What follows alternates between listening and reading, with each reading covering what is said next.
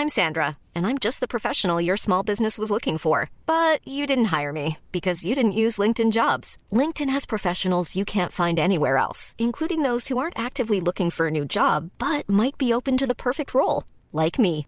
In a given month, over 70% of LinkedIn users don't visit other leading job sites. So if you're not looking on LinkedIn, you'll miss out on great candidates like Sandra. Start hiring professionals like a professional. Post your free job on linkedin.com/people today. Nous sommes en guerre. Moi, moi, je, personnellement, je m'étouffe. Accélère Accélère Ils sont aux ordres du pognon Faut laisser la star tranquille. Un nouveau missile venant de la Corée du Nord qui inquiète le procès d'un ancien proche d'Emmanuel Macron, Alexandre Benalla, qui s'ouvre aujourd'hui. Quelques mots sur la présidentielle ou encore l'arc de triomphe emballé. Et oui, on va voir ça dans quelques instants. Salut c'est Hugo, j'espère que vous allez bien, que vous avez passé un bon week-end. On est parti pour un nouveau résumé de l'actualité du jour en moins de 10 minutes et ce comme chaque jour, donc du lundi au vendredi. Et on est parti sans plus tarder avec la première actu. Pour le premier sujet, on va en parler assez rapidement, mais on risque de beaucoup en entendre parler dans les prochains jours, donc c'est important de faire quand même un point là-dessus. On va parler du procès d'Alexandre Benalla, un procès qui s'est ouvert ce lundi à Paris. Alexandre Benalla, c'est donc un proche d'Emmanuel Macron qui était d'abord chargé de sa sécurité pendant la campagne présidentielle de 2017, et puis une fois que Emmanuel Macron a été élu président, Alexandre Benalla est devenu à l'Élysée le conseiller en charge de ses déplacements. Mais le truc, c'est qu'il y a trois ans, il s'est retrouvé au cœur d'une vraie affaire, surnommée donc l'affaire Benalla, et c'est pour ça qu'on en parle aujourd'hui. Tout commence donc le 1er mai 2018, lors de manifestations à Paris plutôt tendues. Ce jour-là, dans une vidéo publiée sur Twitter par le journaliste Tahabouaf, on voit un homme apparemment un policier à ce moment-là sur la vidéo, frapper deux manifestants, et deux mois plus tard, eh bien, le journal Le Monde révèle que cet homme qu'on pensait être un policier, c'est en fait Alexandre Benalla qui n'a vraisemblablement pas grand chose à faire là le 1er mai, mais surtout qui techniquement n'a pas le droit d'intervenir comme il l'a fait et comme on le voit sur la vidéo. Ces révélations sur ce conseiller d'Emmanuel Macron pas vraiment à sa place avaient entraîné un énorme scandale et suite à ça, eh bien Alexandre Benalla avait fini par être licencié de l'Elysée. Le truc c'est que une fois viré de l'Elysée, il aurait utilisé illégalement deux passeports diplomatiques, des passeports qui lui avaient été fournis lorsqu'il travaillait à l'Elysée et qu'il aurait donc continué à utiliser ensuite dans le cadre de déplacements privés. C'est donc pour tous ces faits que Alexandre Benalla est jugé à partir d'aujourd'hui et notamment euh, bon, d'un point de vue juridique, ça veut dire qu'il est jugé pour violence volontaire en réunion et faux usage de faux et usage public sans droit d'insigne. Et très concrètement, il risque jusqu'à 3 ans de prison et plusieurs dizaines de milliers d'euros d'amende. À noter au passage qu'Alexandre Benalla est également jugé lors de ce procès pour port d'armes illégales pour des faits en fait qui remontent à 2017 où il avait posé dans un selfie avec un pistolet dans un restaurant, un pistolet qu'il avait ensuite justifié en disant que c'était pas un vrai pistolet mais un pistolet à l'eau en tout cas selon lui. Vous l'aurez compris, c'est donc un procès important à 7 mois de la présidentielle car c'est une affaire qui avait monopolisé vraiment le débat public pendant des mois lors de l'été 2018 et qui avait entaché d'une certaine façon l'image d'Emmanuel Macron à l'époque. Évidemment donc on vous tient au courant de l'issue du procès dans les prochains jours. Allez, on continue avec un deuxième sujet. La Corée du Nord a testé un nouveau missile, encore un, et ça inquiète pas mal, notamment la Corée du Sud. On va voir concrètement tout ce que cela implique. En fait, ce lundi matin, la Corée du Nord a indiqué dans un communiqué avoir effectué avec succès ce week-end des tirs d'essai d'un nouveau missile, un missile qu'ils appellent un missile de croisière longue portée. En gros, c'est un missile qui peut aller très loin, et là, en l'occurrence, ces missiles ont parcouru 1500 km. Pour vous donner un peu une idée, c'est l'équivalent d'un Lille-Madrid. Bon, je sais pas pourquoi est-ce que je donne ces deux villes comme exemple, mais c'est donc la distance entre les deux. Le régime de Kim Jong-un, le leader donc nord-coréen, a notamment vanté, je cite, une arme de dissuasion destinée à contrer les manœuvres militaires des forces hostiles. Et vous vous en doutez, eh bien cette annonce et cet essai est loin d'être un événement anodin. Déjà, faut savoir que c'est les premiers tirs de la Corée du Nord en 6 mois, depuis les derniers tirs qui avaient eu lieu en mars dernier en mer au Japon et qui avaient été interprétés par les États-Unis comme une manière de menacer le nouveau gouvernement de Joe Biden. Et d'ailleurs, concernant les États-Unis, suite aux tirs qui ont eu lieu ce week-end, eh bien, le ministère de la Défense américain a de nouveau réagi en déclarant que cela faisait peser, je cite, des menaces sur les voisins de la Corée du Nord et donc notamment sur la Corée du Sud. Et au passage, signe d'une certaine course à l'armement ou en tout cas d'une petite montée des tensions, eh bien, euh, il y a quelques jours, la Corée du Sud, elle aussi, avait réalisé un tir d'essai d'un missile. Mais alors aujourd'hui, où en est la Corée du Nord au niveau de son armement? Faut bien comprendre que en théorie, la Corée du Nord n'est pas censée comme ça mener ses essais.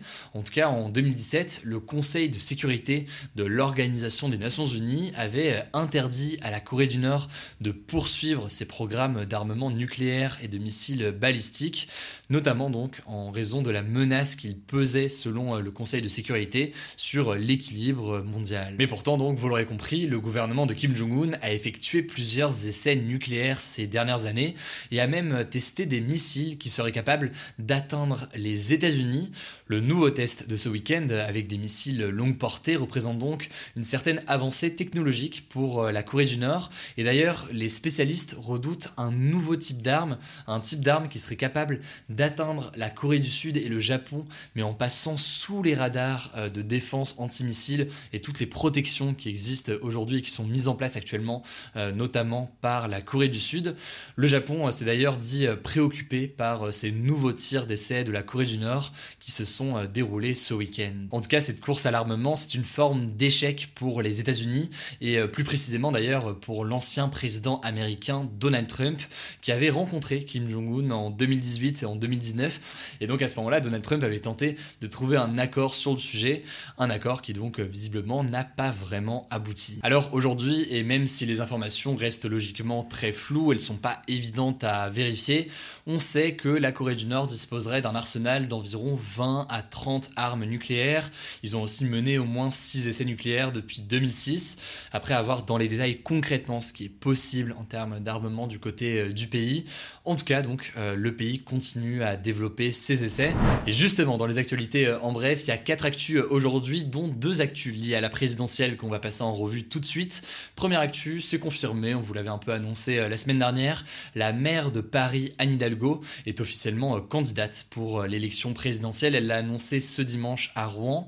C'est une candidate qui est soutenue par le Parti socialiste et elle s'ajoute donc à la longue liste de candidats à gauche, dont euh, notamment le communiste Fabien Roussel, le leader de la France insoumise Jean-Luc Mélenchon, l'ancien ministre de l'économie sous François Hollande Arnaud Montebourg, ou encore le vainqueur de la primaire écologiste qui vise à désigner le candidat écologiste pour la présidentielle et qui sera donc euh, connu dans les prochains jours. La deuxième information à retenir aujourd'hui, c'est que euh, l'essayiste et polémiste Éric Zemmour, qui est pressenti en ce moment pour être euh, candidat à l'élection présidentielle, va quitter l'antenne de la chaîne CNews. Alors je vous en parlais la semaine dernière, mais euh, le CSA, donc en gros le gendarme de la télévision et de la radio en France, a pris la décision de compter le temps de parole d'Éric Zemmour dans les médias comme celui en fait d'un homme politique de droite et non plus comme celle d'un journaliste ou autre. Alors en l'occurrence, comme les chaînes doivent respecter des quotas d'invités de tous bords politiques et donc avoir un équilibre entre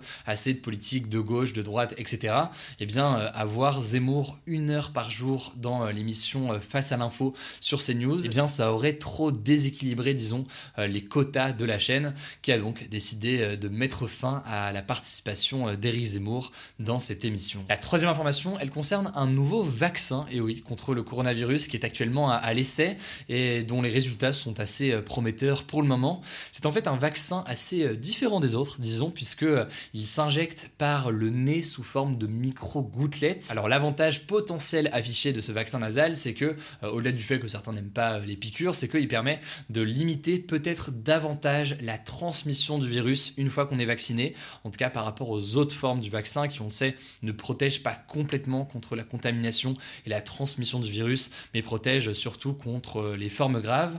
Alors pour l'instant, on en est en tout cas qu'à la première phase de tests qui sont menés à l'université de Tours et par l'INRAE, qui est donc l'Institut national de recherche agronomique, mais ça pourrait potentiellement mener à une commercialisation en 2023. Donc c'est pas pour tout de suite, mais ça reste intéressant à suivre et on verra ce qu'il en est. Enfin, pour terminer, dernière actualité de en bref, vous l'avez peut-être vu passer sur les réseaux sociaux, nous on en a parlé sur Instagram aujourd'hui, sur Twitter aussi ce matin.